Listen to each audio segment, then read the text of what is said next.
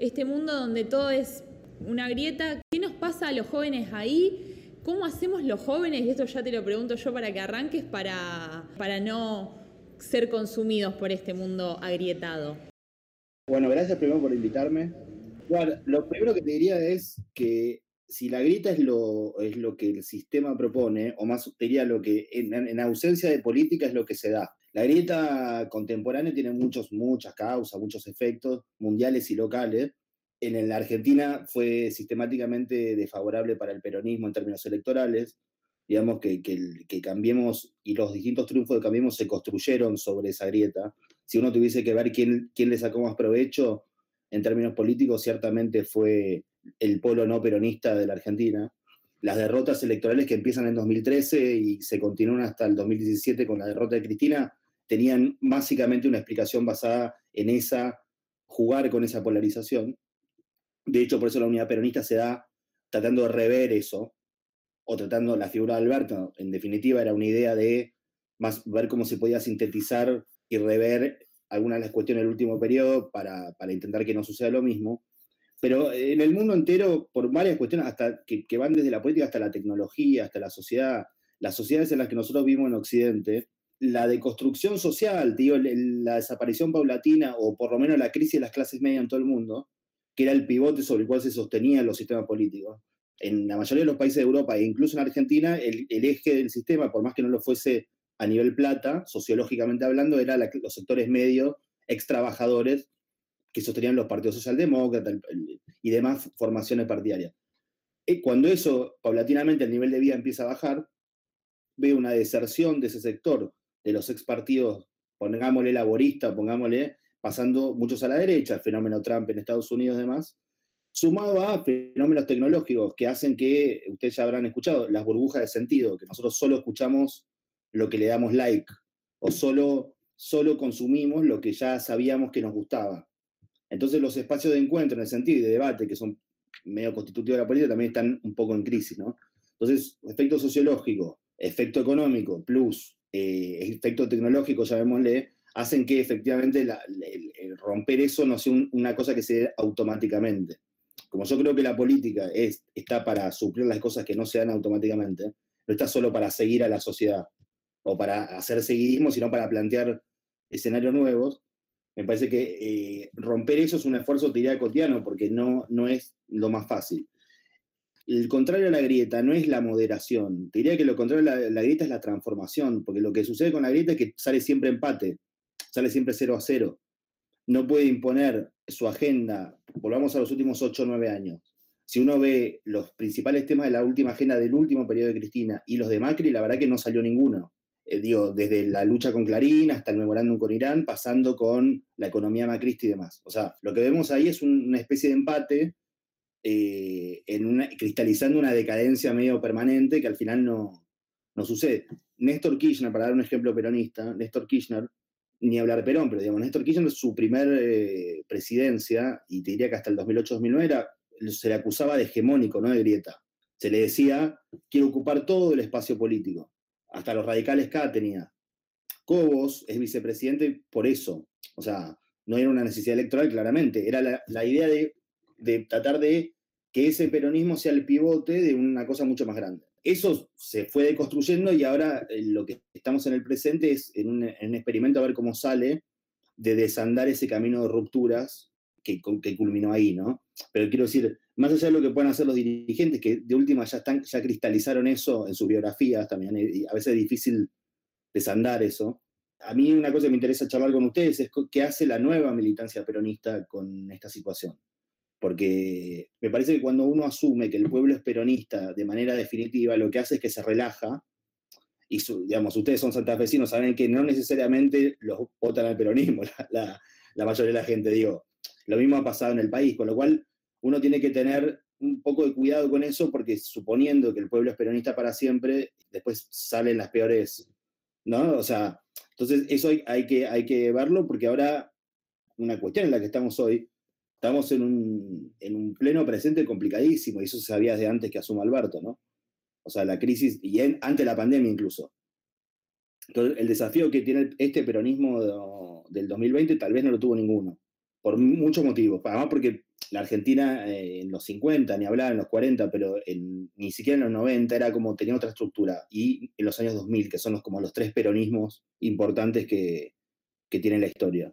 Entonces, me parece que el, desafío a tener en cuenta acá no es solamente interno, sino externo, ¿no? El, resultado electoral consolidó al final un 41%. Yo para hacer, hago un poco de pesimista simplemente para, para contrabalancear, o sea, y decir, acá no está, está lejos de estar todo ganado, eh, no solo en términos electorales, sino en la constitución de una, agenda económico y social, que me parece que ese es el déficit del peronismo hace unos años, ¿no? que es, eh, uno puede llamarle programa, plan o como quiera llamarle, pero eh, hay, hay, una, hay algo ahí que el peronismo nace con una agenda económico y social, y en todas sus manifestaciones la tuvo, y puede haber agendas culturales, de derechos y todo, y está bárbaro, pero no puede suplir que el otro no exista, que no puede ser solo correr atrás del dólar, sino tratar de, eh, de construir un, programa, de construir una, llámale agenda, programa, una estructura que pueda volver a dar esta felicidad a la que hablaba Santoro, ¿no? Porque, porque, porque la extrema coyuntura en la que estamos acostumbrados este año, sobre todo por la pandemia, eh, está claro que en los próximos tres años no va a poder ser así, digamos. Entonces, hay una, hay una necesidad importante de definir la identidad en el sentido no restrictivo, ¿eh? no, identidad para cosas, sino yo, en, términos peronistas, yo soy más del, equipo que vengan todos, ¿no? Yo, eh, aclaro, digamos, si tengo, que, si tengo que tener un defecto, prefiero el quilombo antes que la secta. O sea, siempre me pasó así. Eh, un rato, Pablo, perdón que te interrumpo, nos, nos presentábamos como agrupación Más Lealtad y decíamos una frase que nos gusta, que es que acá tiene que haber lugar para todas las historias porque hay compañeros que nunca militaron, otros que militan hace mucho, otros que militaron en otros espacios. Entonces, ¿cómo la construcción de, este peronismo que, tiene este, bueno, al principio hablamos de paradigma, que tiene este momento, eh, tiene que ser más generoso que pidiéndole un currículum al compañero. y que además eh, no hay nada menos peronista que cerrarse, ¿no? Que como decís vos, purificarse. No tiene nada que ver con los círculos del peronismo. Por eso justamente, no para interpretar el momento, creíamos que esa tenía que ser inevitablemente, si queríamos construir de acá en el futuro una característica. ¿no? Te quiero preguntar, Pablo, ustedes trabajan con Martín eh, un concepto en el libro, que es el de la grieta improductiva. ¿no? Eh, en algún momento quizás la grieta sirvió para hacer política y, y en otro momento, hace algunos años, ya no, digamos, fue más para contarla, para narrarla que para hacerla la política, ¿no? Y como que todavía no terminamos de salir de ahí. ¿Es algo que le compete más a los de arriba, a los que hoy están en el Estado? ¿O es una tarea en realidad que tenemos que hacer un poco más desde la, sociedad civil? Mira, a ver, primero sí, la grieta improductiva nosotros le llamábamos a esta idea de que la grieta como una forma de vivir la crisis y no de resolverla. Entonces, se plantean temas, se dice, se planteó el debate. Después, eh, como digamos, en, por mi perspectiva política, lo importante es que se resuelva ese debate y se gane eventualmente. No solo que esté y que quede ahí como, como si fuese un, problema eterno.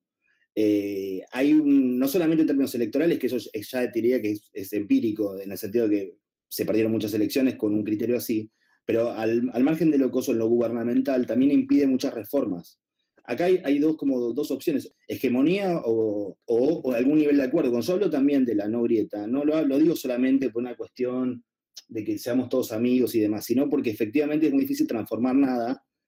O si, si mañana gana, ganásemos con el 70% de los votos, no, no, no es necesario el pacto de la Moncloa o alguna cosa así. Pero como no va a pasar, y como en general la política contemporánea es mucho más fragmentada que hace 30 años, la mitad más uno es muy difícil de encontrar, y sobre todo se sostiene poco tiempo. La, mitad más uno se construye en el balotaje, pero la realidad es que si uno va, que es, un, es una especie de artilugio de los politólogos para, para constitucional, digamos, pero no, no es una mayoría que se sostenga en el tiempo siempre. Entonces, eh, en esta especie de democracia de fragmentos, obviamente el, peronismo tiene el fragmento principal y, con eso hace poder, puede construir poder, pero el tema es poder para qué, ¿no? Es construir lugares, construir lugares en el Estado, construir gobernaciones, pero ¿para con qué objeto? ¿Para empujar qué agenda y para ir para hacia dónde? Pues si no, es como que se autoexplica. Es como si fuese un auto que está siempre muy pistero, pero que está siempre en el garage. si no sale a correr, no, no se sabe para qué está. Entonces, hay una, una dimensión de, de, esa grieta que es un poco, llámale a la improductividad. Sobre todo porque es un negocio muy fácil. Mira, en el, nosotros cuando escribimos el libro, en el mercado editorial te dicen esto, vos escribís un libro que diga no sé, Macri y Caca, y tiene automáticamente un, 15% de ventas en un, en un segmento. Lo mismo al revés. Entonces, efectivamente, si yo quiero, lo único que quiero ser diputado nacional o algo así, me es más fácil jugar ese juego. Ahora, después si eso transforma de verdad la vida de un pobre en Argentina, yo tengo mis serias dudas. Me parece que la clave puesta en transformación, no, digo moderación, porque moderación parece bajarle el volumen. Yo lo que digo es, ¿cómo se puede transformar? Suponete que yo quiero, tengo un programa económico y quiero reformar dos o tres cosas fundamentales, ¿no? Y que se sostengan. De hecho, la carta de Cristina, en su segmento 3, también lo dice. O sea, cuando habla del dólar, para ir a un tema estructural, ella dice, acá no pudo nadie al final, por lo cual, eh, como no pudo nadie, la conclusión lógica es que solo se va a poder con, con una especie de acuerdo, llamémosle así. No pasó nada después de eso, tampoco sé si era el rol de ella que pase, digamos, pero en todo caso, eh, hasta Dios, hasta Cristina, que siempre, que siempre tiende a tener posiciones más duras, en eso hasta, hasta ella lo, los indicó así. Entonces, es como encontrar la vuelta. Yo pensaba esto, ¿no? Cuando decimos acuerdos, siempre está la imagen, viste, como si fuese un, evento en el CCK, donde todos se ponen de acuerdo. Pero la verdad que eh, tanto en los años 2000 como en, la, en la, ni hablar en la reforma de la Constitución del 90 y en la época, pero había acuerdos que no, no tenían ese formato, pero había acuerdos. Había acuerdo con el sector privado, algún tipo de sector privado, que eso es algo que el periodismo tiene que recuperar, porque si, bueno, hay una base social, están los sindicatos, los movimientos sociales, pero también estaba alguna forma de, alianza con el capital, con un capital. Y si eso desaparece, es como que hay una, parte, todos los peronismos exitosos lo tuvieron, mal o bien, hasta Kirchner. Digo, no, e, e, eso es algo que, por ejemplo, nosotros un poco le damos vuelo en la revista porque nos interesa como, como ver cómo, cómo, cómo, puede el peronismo hacerlo, porque además si no lo hace el peronismo se lo van a hacer de afuera.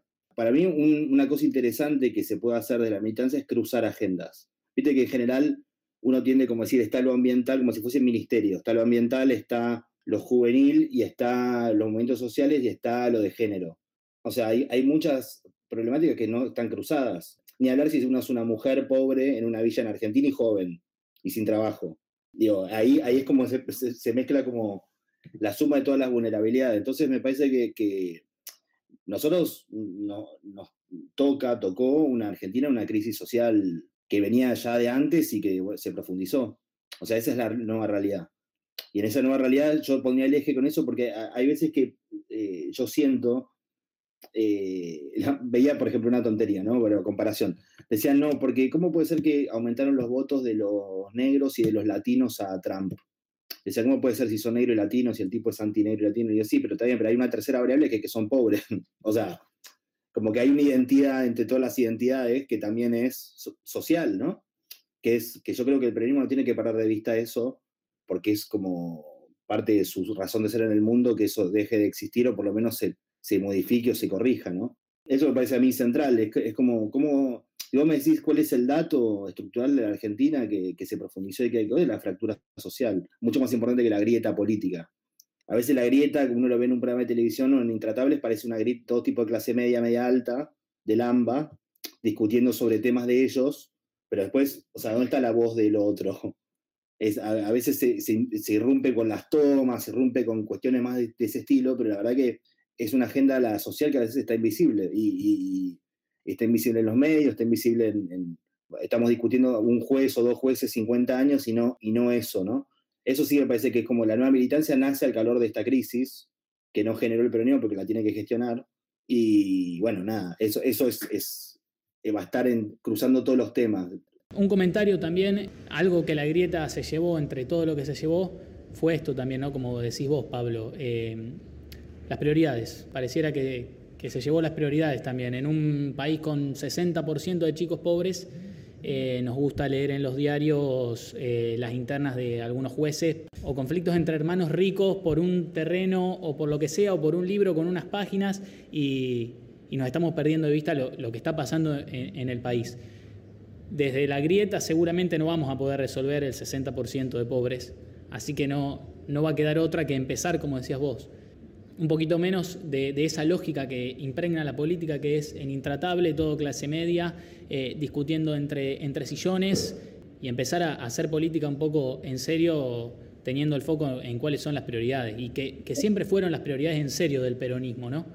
Y agregando una dimensión que es importante, que es la general, cuando una, una cosa que se había dicho cuando asumió Alberto era la idea de una, una mayor incorporación de, de, las provincias o de los peronismos provinciales, que todavía es una promesa medio suspendida en el aire. Yo igual entiendo que es, que es difícil en, en este contexto, con un peronismo que se conurbanizó mucho, se, se acostumbró mucho a, a, la zona AMBA, pero eh, la idea, por eso había ido tantas veces Alberto Fernández a Córdoba, por eso había visitado Santa Fe, la idea era como tratar de poder incorporar realidades de otros peronismos que no sean el, el bonaerense, con lo que eso implica con la demografía que tiene la provincia de Buenos Aires, que es la principal, y con, con, el peso electoral y todo, pero así todo, yo creo que eso también es un es como un debe, que es interesante que, que los jóvenes de los, las provincias empujen, ¿no? Porque si no es muy difícil hacerse visibilizar ahí.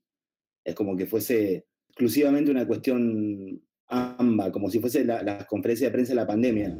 Eh, perdón, pero no, por ejemplo, en mi caso yo soy abogada y a veces nos pasa, me pasa de escuchar en los noticieros hablar solamente, vuelvo a lo de los jueces, porque es un tema como que parece el pequeño como para un sector totalmente radicalizado, no es un tema que esté en agenda y creo que y estoy escuchando cuestiones jurídicas de Cava que no tienen nada que ver con, con la experiencia nuestra de Santa Fe y, estamos escuchando eso todo el tiempo y... No, que además que acá vivimos una, una, realidad de que es que volvió el peronismo a la provincia también después de muchísimo tiempo y si hay algo que arrastró eso y que tiene que ver con el fenómeno a nivel nacional también, ¿no? Que un poco logró Alberto, eh, como vos decís Pablo, construyéndolo un poco por fuera, saliendo de, yendo a Córdoba, viniendo a Santa Fe, eh, y que podría ser aprovechable para poner de relieve otras, otras, cuestiones. Otros intereses que por ahí tengamos desde las provincias, eh, recién hace un rato hablábamos de, la cuestión del ambiente, las, las quemas que hemos tenido aquí, y hay un montón de, bueno, hoy está la cuestión del consenso fiscal, ni más ni menos, eh, un tema que nos interpela mucho a las provincias. El 80% de los temas de la grita son, son judiciales, o sea, no son, no son de la economía, o sea, no son sobre un programa que igual no hay. Entonces, como no, no, si los temas fuesen, supongamos, hay, hay conflicto en torno al aborto, hay conflicto en torno, o si hubiese efectivamente una especie de, o el impuesto a la riqueza, se justifica, en el sentido que es, por algo. Eso este, no, es, que eso tiene sentido. Lo que no veo es la columna vertebral que, o sea, que, que, más allá de que es el mismo gobierno, que vertebra todo eso. Entonces vos Guzmán yo creo que hace esfuerzos heroicos para tratar de como eh, concentrar un, una especie de consenso interno del gobierno, ya no sacarlos de afuera, sobre qué, sobre qué hacer. Con eso logró lo de la refinanciación de los bonistas, que fue uno de los pocos logros económicos de este año. Eh, y lo logró como con el peronismo cerrado en torno a él, porque ahí no había, todas las, internas que pueda haber en el Frente de Todos, en eso no había, hasta ese momento, ¿no? Después un poco más sí. Yo te diría, eh, hay una priori de lo que vos decís, que, que primero hay que construir esa agenda sobre más, te diría un poco más homogénea y sólida, sobre la cual después vos podés decir, yo creo esto y voy a tratar de conseguir las mayorías que apoyen esto. Primero organicemos por adentro un discurso y una narrativa y después salgamos a dar esa disputa. Sería. mira, Kirchner en, el, cuando pierde, es derrotado en 2009, ¿no? Por De Narváez. Ahí él renuncia al PJ, bueno, renuncia al PJ queda y arma toda una serie de temas que, que efectivamente polarizan la agenda, pero la polarizan que la ganaba. o sea, no la polarizan que la gana el otro. Con la UH dividió en su momento, incluso los socialistas allá votaron a favor, creo, y distintos elementos que el, tipo introdujo agenda, la agenda de derecho, matrimonio igualitario, que lo que hacía era dividir el campo opositor. O sea, lo que hizo fue, no es que no planteó una polarización, pero planteó una polarización que ganaba. O sea, que no, era una, especie de polarización para plantearla nomás, sino justamente para avanzar sobre temas de agenda que dividían el campo rival. Lo peor es que puede pasar es al revés, que los temas de agenda dividan al oficialismo. Que, eh, entonces ahí es complejo, porque, porque en ese caso lo que te termina pasando es que la polarización es como un gol en contra. Pensás que está pateando para acá y la pelota vuelve y entra. Entonces, yo no estoy en contra de que haya temas y se los empuje y se los milite y se los defiende y se los gane, pero el tema es, ese cálculo, si querés, de relación de fuerzas, de un montón de cosas que hace que eso no quede en, un discurso, eh, en un video de YouTube de Revolución Popular y que se, efectivamente se haga, ¿no? que, eso se transforme en serio. Me parece que para eso está la política. Pero, pero sí, es siempre una, además, menos en este contexto social y, cultural, es un, es un hilito finito así. Por eso digo que es, que es complicado, o sea, no, no, no no, no estoy diciendo que es fácil de hacer. me parece que, que, por ahí se, llegó la, se ganó la elección eh, y que por ahí es medio por donde habría que intentar seguir yendo. Y también pensaba, capaz Pablo, si querés como, como un poco como reflexión final, eh, si desde la participación, la militancia, desde los espacios jóvenes, tenemos algún rol, que yo creo que sí, si no, no estaríamos aquí, pero digamos, ¿cuál puede ser nuestro rol para que las políticas sean más permeables a, esta agenda verdadera y no a la agenda de la grieta? Para mí hay el, de los jóvenes en política que están que ha cambiado con el tiempo. Para mí es, yo en eso me, me vuelvo papal y te digo como hagan lío, ¿viste? O sea, quiero decir, hay una cuestión que la juventud biológica a veces no corresponde con, eh, con, ideas nuevas, pasa eso, o, con un aporte nuevo. Me parece que eh, es algo que ha pasado. Me parece que, que hoy los que llegan a militar ahora, incluso algunos con militancias previas o algunos que no, entonces que se están sumando sin toda la historia que por ahí yo que tengo 40 años ya tengo con otros compañeros, en fin, digamos, que tiene como la ventaja de esa frescura que permite arrancar como aceptando como una especie de identidad del frente de todos ya hecha, que eso es algo que a veces los políticos grandes no hacen.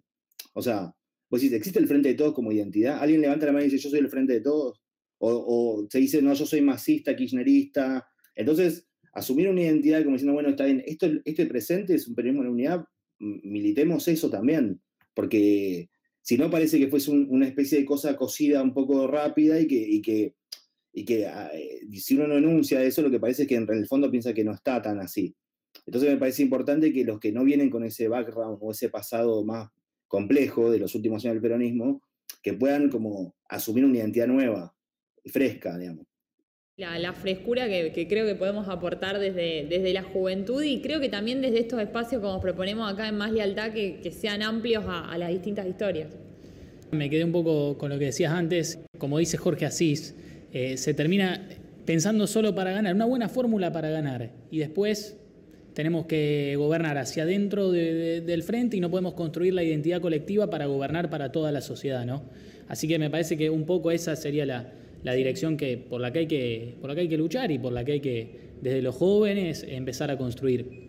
Sí, tal cual. Y también de los jóvenes tener el compromiso de de formarnos en pos de, ¿por qué no el día de mañana, no solo esto de que decía Agustín, solo ganar por ganar, también empezar a asumir pequeños compromisos e ir ocupando espacio y con las responsabilidades que eso, que eso trae. También hoy temprano hablábamos de la responsabilidad que también tenemos como jóvenes y bueno, encararla, esa responsabilidad. Bueno, Pablo, de nuestra parte te, saludamos y te súper agradecemos eh, el tiempo y las reflexiones. Chao, chicos, gracias por invitar. ¿eh? Abrazo. Gracias, a vos.